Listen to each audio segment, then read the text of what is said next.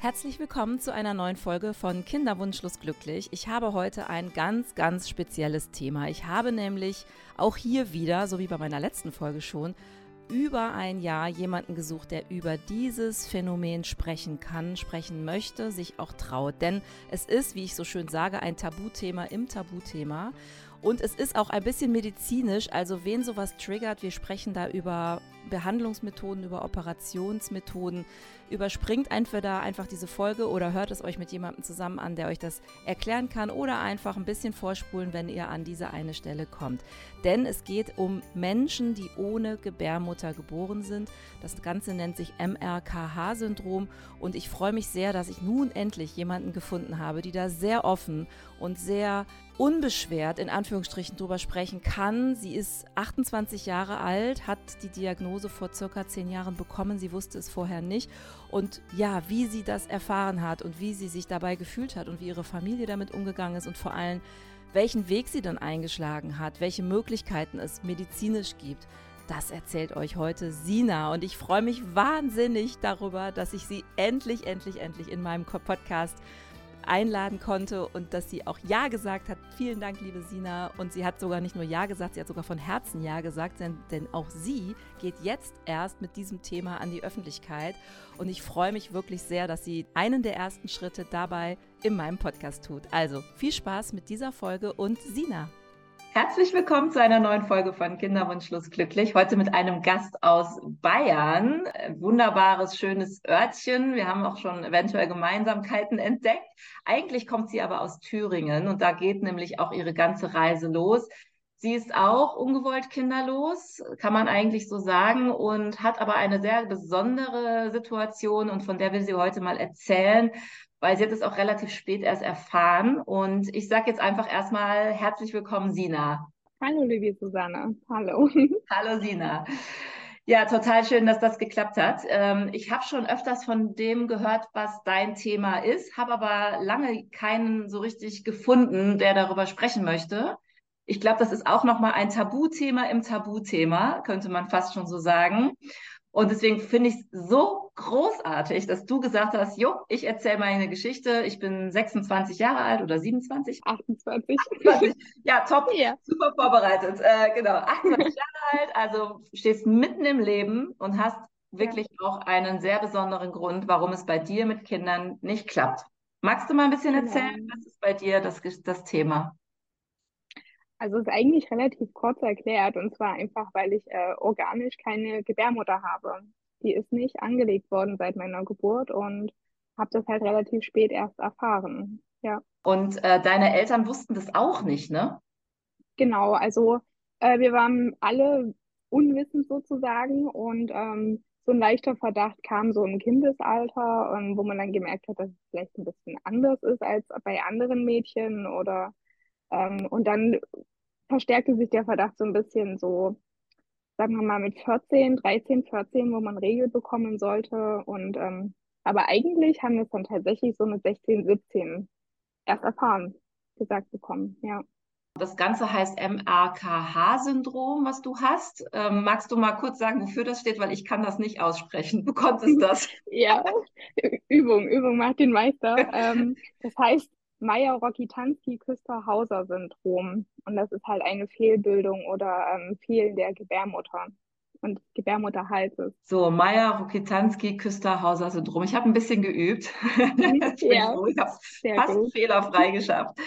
Ja, das ist schon ganz schön krass, die Geschichte. Also eigentlich ging es bei dir, glaube ich, mit 14 los. Du warst beim Frauenarzt zum ersten Mal. Und da hat man sogar einen Ultraschall gemacht, aber dir nichts gesagt, ne? Genau, also das war ja wie so eine klassische Erstuntersuchung. Sie hat mir halt die Sachen erzählt, wie sie halt jetzt anfängt, ähm, mich zu untersuchen und ähm, wollte mich halt auch im Teambereich untersuchen. Und ähm, ja, das ging halt einfach nicht. Ich meine, jetzt im Nachhinein weiß ich, dass es halt nicht ging, weil da nichts vorhanden war, um ähm, reinzuschauen, sage ich jetzt mal so plump. Und ähm, dann hat sie einen Ultraschall gemacht und da habe ich mir jetzt eigentlich gedacht, so, sie hätte es sehen müssen, sollen, auf jeden Fall. Und ähm, das hat sie nicht und vielleicht hat sie es auch gesehen, ich weiß es nicht, aber auf jeden Fall hat sie mich halt weggeschickt und gesagt, ich soll halt in zwei, drei Jahren wiederkommen, wenn ich meine Tage noch nicht habe. weil das halt relativ klassisch ist oder es ist typisch, äh, dass man, wenn man MRKH hat, einfach keine, keine Regel bekommt. Die Regelblutung bleibt halt aus, weil logisch ist keine Gebärmutter da, ist kein Scheideneingang da, wo das dann abfließen kann und so weiter. Und, und deswegen war das der erste Besuch. Sie konnte auch nicht reingucken, weil es ist auch noch ein, eine Ausprägung des MRKH-Syndroms, dass es häufig einfach keinen Scheideneingang gibt. Und auch das hast du eigentlich nicht gewusst, aber irgendwie doch immer so ein bisschen geahnt, ne? Genau, ich habe es eigentlich relativ früh schon so im Kindesalter so ein bisschen gemerkt. Ich meine, jeder, jeder erforscht sich einfach mal selber und ähm, da habe ich dann gedacht, okay, man tauscht sich da als Kind ja trotzdem irgendwie so ein bisschen aus und ich finde das halt auch total normal und voll legitim. Und ähm, dann habe ich so gedacht, naja, irgendwie ist das nicht so, wie meine Freundinnen irgendwie das beschreiben und habe aber nie so darüber gesprochen. Ich meine, wie soll ich da auch irgendwie Worte dafür finden, dass irgendwas anders ist und man ist klein, man weiß es einfach nicht. Und dieser Verdacht hat sich halt eigentlich so mein ganzes Leben so ein bisschen langgezogen, dass da irgendwas nicht so stimmt, wie es eigentlich sollte. Aber ich habe nie so Worte dafür gefunden. Klar habe ich nicht jeden Tag daran gedacht oder so, aber so etappenweise, wenn man dann halt in die Pubertät kommt oder so, schon. Ja. Und es ist halt einfach, dass wie so eher so eine kleine Ausstülpung da gewesen ist, aber ähm, mehr auch nicht. Also rein äußerlich ähm, sieht man das überhaupt nicht. Also rein äußerlich bin ich tatsächlich einfach eine ganz normale Frau, wenn man das so sagen kann. Nur, dass die inneren Organe einfach fehlen. Und dann bist du, nachdem du mit 14 bei der Frauenärztin wieder weggeschickt wurdest mit den Worten, ja, kommen Sie noch mal in zwei, drei Jahren wieder, wenn die Regel ausbleibt, dann bist du dann mit 16, 17 wieder zur Frauenärztin gegangen. Und was ist dann passiert? Also das gleiche Thema war dann nochmal. Ich bin nochmal hingegangen und ähm, sie hat mich nochmal versucht zu untersuchen. Es hat nicht funktioniert und hat nochmal Ultraschall gemacht. Und da dachte ich mir schon, okay, das ist jetzt irgendwie da los. Man hat mich halt einfach wortlos äh, zu einem Spezialisten, zu einer speziellen Frauenärztin nach Jena geschickt oder überwiesen. Und erst da habe ich das dann erfahren. Sie war dann sehr einfühlsam, hat mir alles erklärt, was sie macht, hat ganz vorsichtig gemacht, ganz vorsichtig geschaut. Und dann halt das gesagt zu bekommen, war halt nicht vorsichtig, aber wie verpackt man sowas halt auch schön. Und ähm, dann hat mhm. sie mir halt einfach eröffnet, dass ich das MRK-Syndrom habe und ähm, keine Gebärmutter habe von Kind auf an, schon von Geburt. Ja. Nach Jena bist du gegangen, weil du damals noch in Thüringen gewohnt hast. Das war für dich so eine halbe, dreiviertel Stunde und weg. Also sprich, die Klinik war jetzt einfach für dich so das Nächste, was es so regional dann auch gab. Und die waren eigentlich auch ganz gut. War das denn die gleiche Frauenärztin, bei der du auch schon mit 14 warst? Nein, das, ähm, mit 14 war ich tatsächlich bei einer alteingesessenen Frauenärztin bei uns auf dem, in der Region. Und das war jetzt dann halt eine andere Frauenärztin, die auch viel in der Forschung arbeitet und ähm, da einfach ein bisschen besser informiert ist tatsächlich. Okay, und dann warst du in, in Jena in der Klinik, aber du warst, glaube ich, nicht alleine, ne? Deine Eltern waren dabei oder deine Mutter auf jeden Fall. Wie hat genau, die denn so reagiert? Also es sind immer tatsächlich weitere Elternteile mitgegangen. Das ähm, finde ich halt auch einfach sehr schön. Und die haben mhm. mich da irgendwie trotzdem so ein bisschen emotional unterstützt, aber ich glaube, für, für sie war es auch total schwierig. Und ähm, aber sie waren immer beide mit, ja. Meine Mama war dann mit bei mir im Raum gewesen und ich weiß eigentlich noch, dass sie so die erste war, die richtig doll geweint hat. Ich glaube, so für sie ist es als Mutti auch so eine kleine Welt zusammen, also eine Welt zusammengebrochen. Und da dachte ich halt, okay, ich muss jetzt kurz stark sein. Ich habe das ehrlich gesagt gar nicht realisiert in dem Moment, dass mhm. da irgendwie eigentlich mein ganzes Weltbild jetzt zusammenbricht. So meine Lebensplanung, wenn man das so sagen kann, ja. Und die war, sie war schon sehr, sehr geschockt. Sie war, glaube ich, diejenige von uns beiden, die am meisten geweint hat in dem Zeitpunkt. Aber es ist ja irgendwie auch tröstlich zu sehen, dass man dann in so einem Schmerz nicht alleine ist und sich auch gegenseitig ja, zeigen kann, dass man jetzt total traurig ist. Also deine Mutter hat wahrscheinlich auch gedacht, es tut ihr wahnsinnig leid für dich, für deinen Lebensweg. Aber sie hat ja wahrscheinlich auch so ein bisschen gedacht, ja, das wird dann auch mit Enkelkindern für sie nichts oder für, für dich nicht mit Kindern. Also könnte ich mir vorstellen, dass das auch ein bisschen im Hintergrund eine Rolle gespielt hat. Hast du denn Geschwister und haben die denn das Gleiche? Also hat da, hast du eine Schwester, die auch MRKH hat? Äh, ich habe eine große Schwester, ja, aber ähm, sie hat zwei gesunde Kinder. bin ich auch sehr glücklich drüber. Also man kann halt ähm, nicht sagen genau, woran das liegt, warum man das bekommt oder warum nicht. Also ob es was Genetisches ist, da ist die Forschung leider noch nicht so weit, das zu sagen. Das heißt, ähm, du bist tatsächlich jetzt auch bei dir in der Familie die Einzige. Also man kann nicht sagen, dass es vererbbar ist oder so.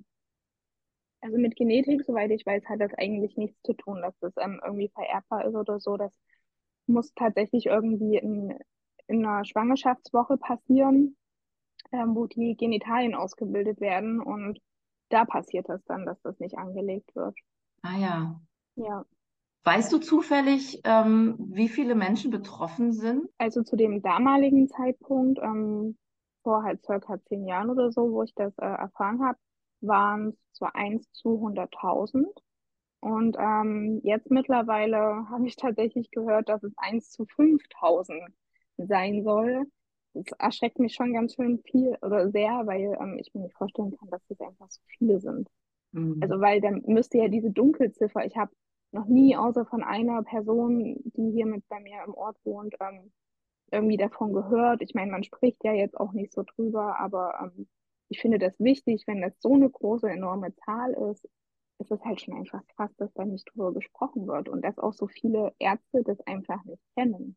Ja. Genau, weil, also wenn das mhm. interessiert, ich werde noch mal ein bisschen recherchieren und dann noch mal in den Shownotes äh, ein bisschen was dazu verlinken weil es ist ja schon interessant, dass die Zahl in den letzten zehn Jahren so stark angestiegen sein soll. Und ich finde es aber deshalb auch nochmal so spannend, weil ich sagte ja eingangs schon, das ist ein, glaube ich, ein Tabuthema im Tabuthema. Ich glaube schon, dass es viele gibt, die es betreffen könnte, die aber auch sich nicht so richtig trauen, darüber zu sprechen, was ich auch verstehen kann. Das ist ja auch sehr, sehr ungewöhnlich, glaube ich, weil es halt auch recht unbekannt ist noch.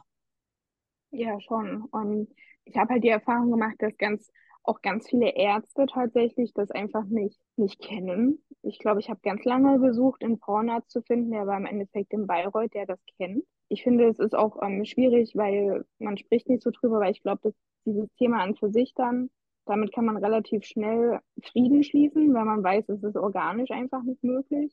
Aber so dieses Thema mit, was macht das mit Frau, also mit, mit mir selber, mit dem Gefühl, äh, eine Frau zu sein. Ich glaube, das ist für, könnte für viele schwierig sein. Manche stecken das vielleicht auch total weg, aber das war zum Beispiel für mich ein, ein großes Problem und ähm, ich war dann halt auch lange in Therapie gewesen, weil ich dann Depressionen bekommen habe oder das hatte ich schon vorher, aber ich glaube, weil mein Körper einfach schon viel eher wusste, dass da was nicht stimmt, so unterbewusst lief das alles ab und selbst die Therapeuten sind da nicht drauf eingegangen, obwohl ich das immer angegeben habe und ähm, das war eigentlich so ein bisschen das Hauptproblem, ja. Das ist so ein bisschen unter den Tisch, Tisch gefallen. Wie heißt das? Ja, unter den Tisch gefallen. Mhm. Hm, Teppich gekehrt. So ein bisschen, genau, und dann Teppich gekehrt oder fallen gelassen. So, auch wenn man es nicht anspricht, ist es nicht da oder so. Also, wie geht man damit um? Aber trotzdem braucht man Hilfe. Aber irgendwie sagt keiner was. Ja, und ich finde halt einfach, dass es irgendwie jetzt mal Zeit wird, ein bisschen drüber zu sprechen, ja. Total gut, total gut. Deswegen freut es mich auch total, dass du zu mir in den Podcast kommst. Ja. Was hat dir denn, was hat dir denn jetzt außer deinen Eltern und auch der Therapie noch so ein bisschen geholfen? Gab es noch so Dinge, wo du sagst, also bin ich echt heilfroh, dass ich das noch hatte? Also auf jeden Fall eigentlich auch eine große Unterstützung bei meiner Freundin. So, ich hatte einen, ich habe eigentlich immer einen relativ kleinen Freundeskreis, aber so meine Freundin, wenn ich mal drüber gesprochen habe, aber ich glaube, ich war auch eher so ein Typ, ich habe da nicht viel drüber geredet. Das ist ja erst jetzt in den letzten Jahren so ein bisschen passiert, weil man bekommt immer, wenn man anfängt drüber zu sprechen, so diese Antworten, ja, okay, es gibt ja Möglichkeiten, aber das ist nicht das, was ich hören möchte. Ich kann es total nachvollziehen, dass viele Leute das sofort so sagen, so, oh mein Gott, nur nicht weinen oder nur nicht bedrückt sein, es gibt Möglichkeiten, oh mein Gott, aber ähm, ja, das war nicht immer das, was ich hören wollte, deswegen habe ich da relativ wenig auch drüber geredet. Mhm. Und meine Freundin und ihre Mama, die waren da auch sehr unterstützend tatsächlich. Ich glaube, ähm, das war alle für alle eine schwere Zeit auch. Aber hauptsächlich waren dann so in den akuten Phasen tatsächlich so meine Eltern, meine Mutti und mein Vati, die waren dann da, ja. Und wenn Leute zu dir sagen, es gibt doch da Möglichkeiten, sind das dann so gut gemeinte Ratschläge, sowas wie jetzt, äh, dann adoptiert doch einfach oder so? Oder sind das dann schon so Fachideen wie, äh, kann man da nicht medizinisch was machen? Also was, was war denn da so, was war denn da so bei? Nee, eher so klassisch, äh, man kann ja adoptieren. Ach so, ja, ja. das, das finde ich immer toll, ja. Hm. Ja, so, äh, du hast auch gerade gesagt, so Ratschläge, so Schläge ins Gesicht, wo ich mir dann jedes Mal, ich weiß, ich weiß ganz genau, die meinen das nicht böse, die Menschen, die wissen es nicht anders, aber ich denke mir jedes Mal, mein Gott, nein. Also ich weiß, dass es diese Option gibt, aber das geht mir ja auch nie, das ging mir eigentlich fast nie darum, dass ich da keine Optionen habe, weil die gibt's ja. Es ging mir vielmehr um dieses Gefühl, Frau zu sein, was es mit mir in der Gesellschaft macht, wie ich, wie ich meine, meine Lebensplanung gestalten möchte jetzt, mein Leben einfach und äh, meinen Lebensweg auch gehen will, weil ich immer Kinder wollte. Aber mhm. ja. Was macht es denn mit dir als Frau sein? Also ich muss sagen, ich glaube, ganz am Anfang habe ich mich da schon recht, richtig krass lost gefühlt. So, ähm, ja. Ich glaube, erst in den letzten Jahren bin ich auf so einem guten Weg, das so zu akzeptieren und so Frieden zu schließen mit mir. Aber ich habe ganz oft, ich arbeite da auch jetzt immer noch dran. Es sind ganz oft so Momente, wo ich sage, ähm, was macht mich denn jetzt aus? So, wo finde ich meinen Platz in der Welt?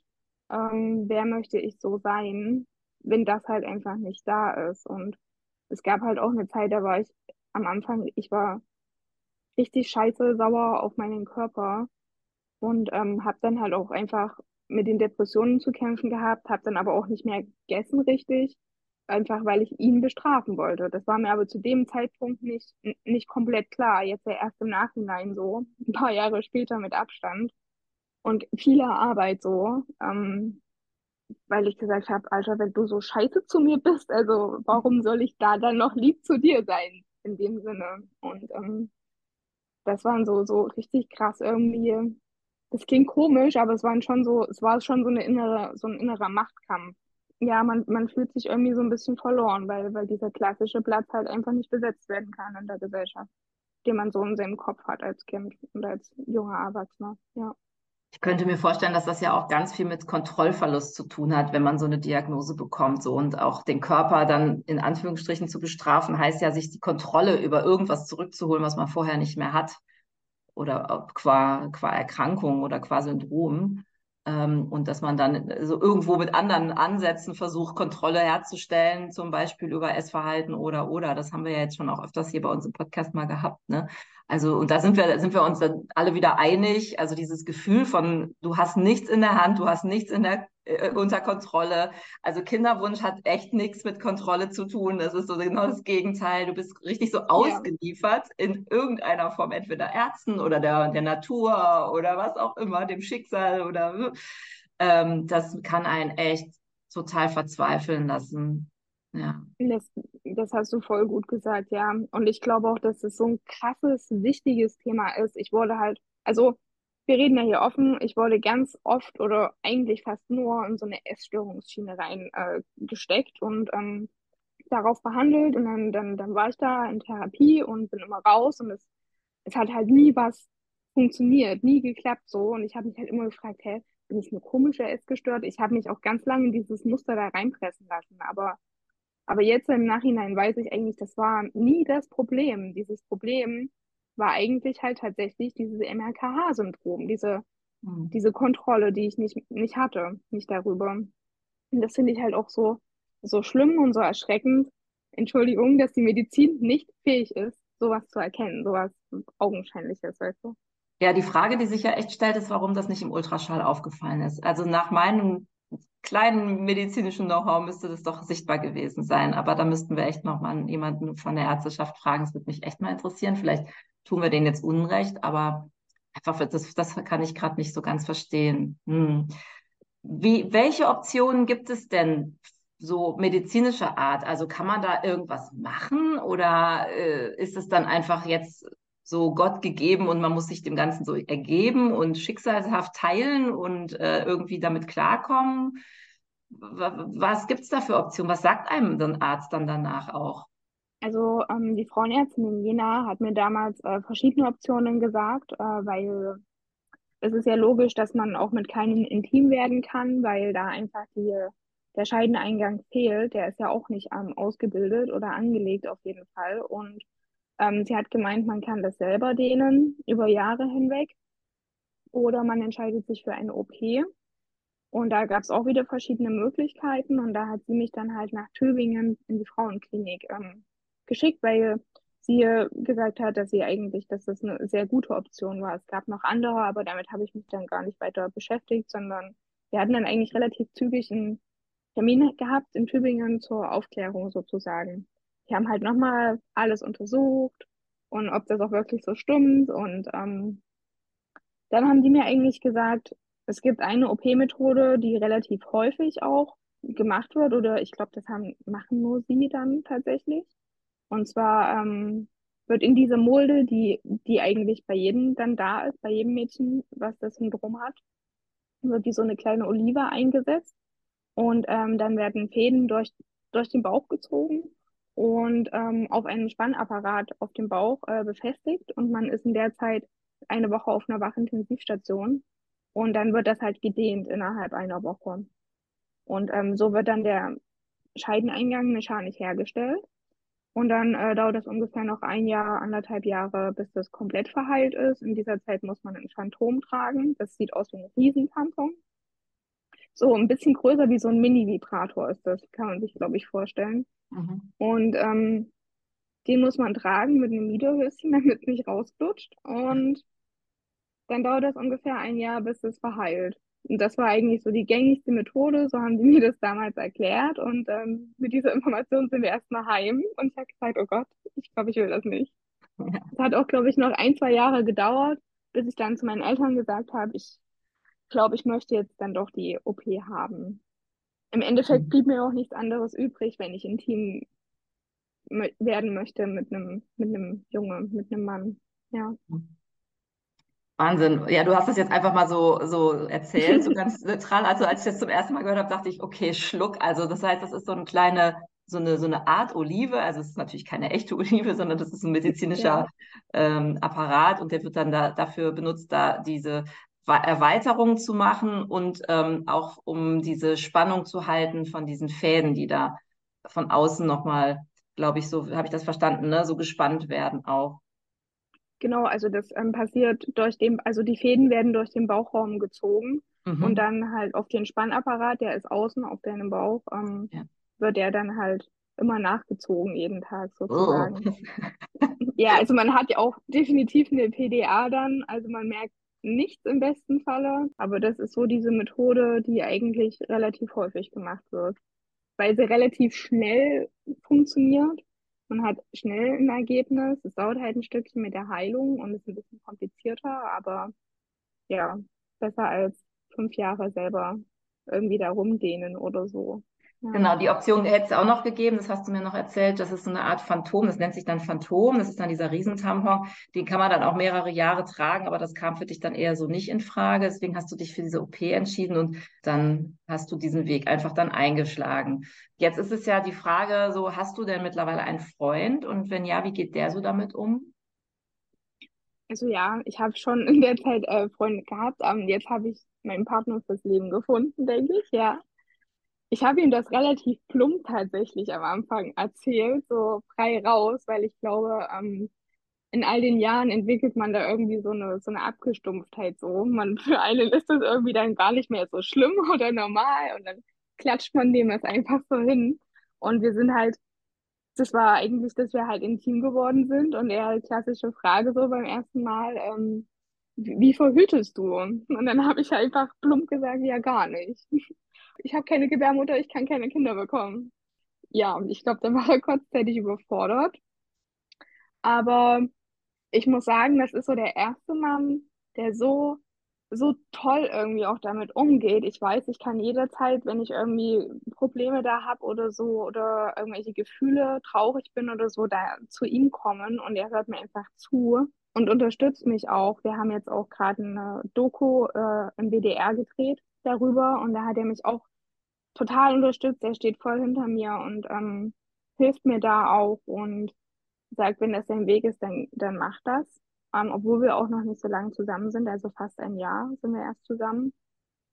Aber ich glaube, dass ihn das auch so ein bisschen überfordert. Weißt du, was ich meine? Dass ähm, Und er ist auch der erste Mann, wo ich traurig bin, dass es tatsächlich so ist und dass es, wenn dann, nur kompliziertere Wege gibt als diesen natürlichen. Natürlich kann der auch kompliziert sein, aber ähm, ich finde, sonst ist der, ich kann mir keinen liebevolleren Menschen da vorstellen, dass er da, ja, der mich da an meiner Seite begleitet einfach. Ja.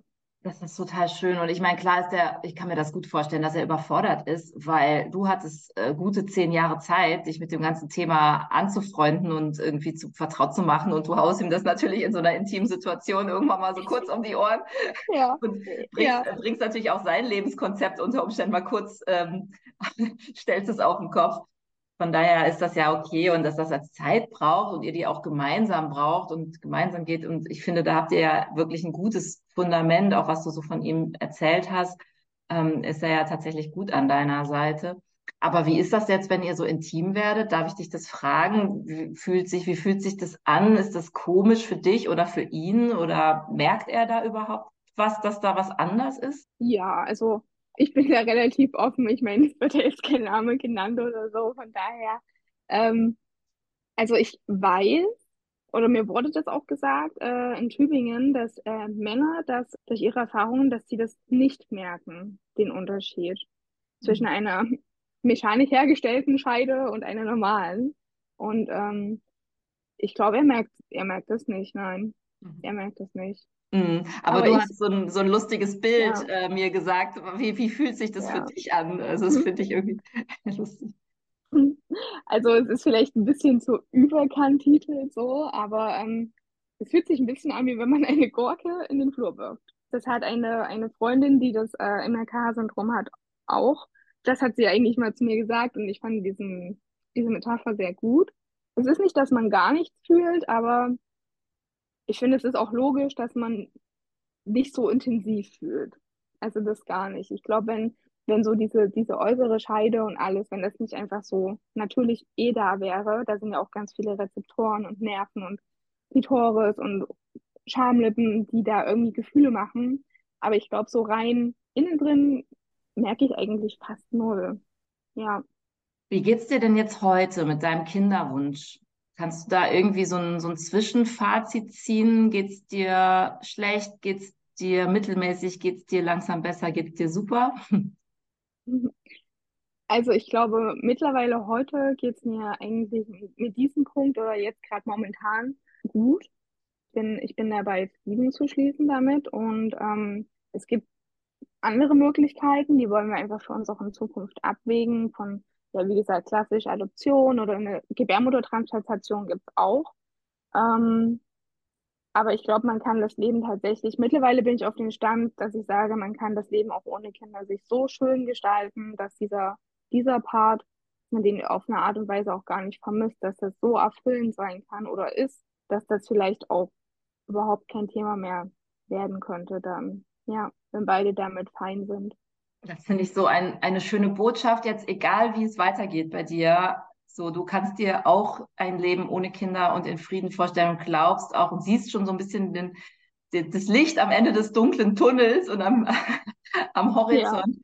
Ähm, weil ja häufig einfach immer sich so verrannt wird, ich nenne das wirklich mal so, in diese Idee, nur mit Kindern wird mein Leben schön. Und wenn das nicht klappt, dann hat mein Leben keinen Sinn. Und das ähm, ist wirklich meine, mein, auch der Grund dieses Podcasts, das zu sagen, nee, so kann man das nicht sehen. Das muss auf jeden Fall noch weitere Ideen und Pläne geben, das Leben super leben zu können. Und das haben wir jetzt schon hier mehrfach bewiesen. Und auch du hast gesagt, gerade nochmal gesagt, ja, du bist da auch auf dem Weg und kannst dir das gut vorstellen mittlerweile. Ja, ja voll.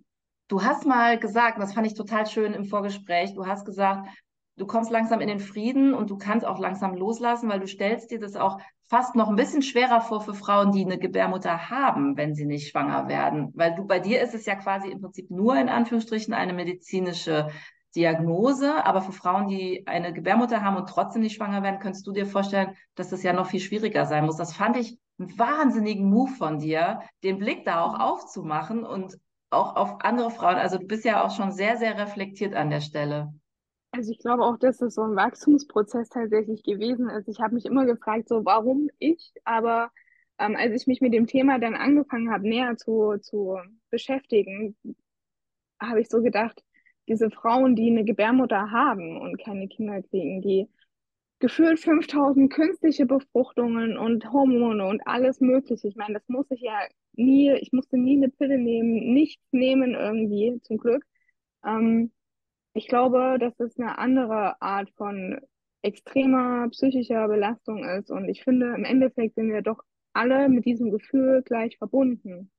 So, wir fühlen alle das Gleiche und ähm, meins ist vielleicht aus medizinischer Sicht so, so kacke, sage ich mal, aber ähm, zu wissen, dass ich eine Gebärmutter habe und es nicht funktioniert, das stelle ich mir nochmal auf einer anderen Ebene viel, viel, ja, schlimmer nicht, aber es ist anders schlimm vor, weil weil es nochmal eine andere Belastung ist, weil, weil man dieses Warum nicht hat. Und ich habe das Warum, weil es medizinisch nicht da ist. Mhm. Und die anderen Frauen haben dieses Warum manchmal vielleicht gar nicht oder bekommen es nie gesagt, finden es nie heraus. Und ähm, ich finde, da sollte man sich einfach viel mehr vernetzen und viel offener einfach sein. Ja.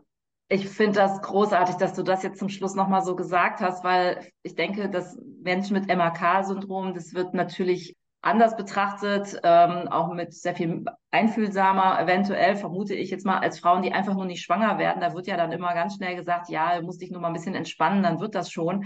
Aber gerade ja. von dir jetzt zu hören, also wo wir sagen würden, wow, was ist das für ein Syndrom Hilfe, dass du dann sagst, hey, ich kann das so nachempfinden für die Frauen, die mit Gebärmutter nicht schwanger werden und ich sehe die auch. Ich will nicht nur selber gesehen werden, sondern ich sehe auch die. Finde ich ein so tolles, schönes Schlusswort. Vielen, vielen Dank, liebe Sina. Es ist super, dass du darüber sprichst und bitte mach das weiter. Und wer mit danke. Sina Kontakt aufnehmen will, bitte, bitte schreibt uns. Und danke, dass du da warst und danke, dass du da bist. Ja, danke, Susanne. Was für eine starke Frau, oder? Was für eine starke Frau. Also ich hätte noch stundenlang mit Sina weitersprechen können, auch über ihre Träume, die sie sich jetzt aufbaut und umsetzt und wie es bei ihr weitergeht. Ich bin sicher, ich bleibe mit Sina in Kontakt und bin auch bei ihr an ihrer Seite und bin total gespannt, wie es für sie weitergeht. Ja, und wenn ihr Fragen habt an Sina oder auch an mich, dann könnt ihr uns gerne, gerne schreiben. Ich verlinke euch beide Wege einfach wieder hier wie gehabt in den Informationen zum Podcast hier unter dieser Folge. Klickt einfach mal vorbei, nehmt mit uns Kontakt auf oder wenn auch ihr mal eure Geschichte erzählen wollt oder euren Status auf eurem Wege, dann könnt ihr euch gerne bei mir melden, ganz einfach unter kinderwunschlosglücklich at gmail.com glücklich dabei natürlich mit UE. Ich freue mich auf eine neue Folge dann wieder in zwei Wochen, wenn es wieder heißt Kinderwunschlos glücklich, eure Geschichten in eurem Kinderwunsch, eure Mutmachergeschichten für andere und ich bin sehr, sehr, sehr dankbar für all eure tollen Geschichten, für all eure lieben Nachrichten. Und ich habe sogar neulich, das muss ich jetzt an dieser Stelle einmal kurz erzählen, ich habe neulich sogar ein kleines Gesundheitswert wieder gesund Paket von einer meiner lieben Hörerinnen bekommen, die auch schon mal bei mir im Podcast war. Liebe Grüße an Johanna, die hat nämlich mitbekommen, dass ich total erkältet war. Und dann hat die mir kurzerhand ein Riesenpaket mit Tee und äh, Hustenbonbons geschickt und ich habe mich so gefreut, so gefreut. Danke, liebe Johanna, an dieser Stelle. Wir sind einfach wirklich, finde ich, eine so tolle Community und ich helfe euch immer wieder gerne, wenn ihr auch mal Fragen habt außerhalb der Themen dieses Podcastes. Ich mache gerne auch für euch mal eine kleine Community-Umfrage. Das hat zuletzt auch sehr, sehr gut für Anni und für Jenny geklappt die vor, vor Operationen standen und nicht genau wussten, wie sie sich gut vorbereiten. Da habe ich so viele wertvolle Tipps bekommen ja, und alleine dafür nochmal an euch ein riesen, riesen Dankeschön. Schreibt mir also, wenn ihr irgendetwas wissen wollt, wo ich euch irgendwie vernetzen kann, helfen kann, unterstützen kann. Rock'n'Roll. Ich hoffe, ihr bleibt gesund bis in zwei Wochen. Dann hören wir uns nämlich wieder an dieser Stelle mit Kinderwunschlos glücklich, eurem Podcast mit Mutmachergeschichten in eurem Kinderwunsch oder auch für Menschen, die bereits abgeschlossen haben und von ihrem tollen, anderen, glücklichen und erfüllten Leben erzählen. Liebe Grüße, bis ganz bald und wir hören uns. Macht's gut, eure Susanne.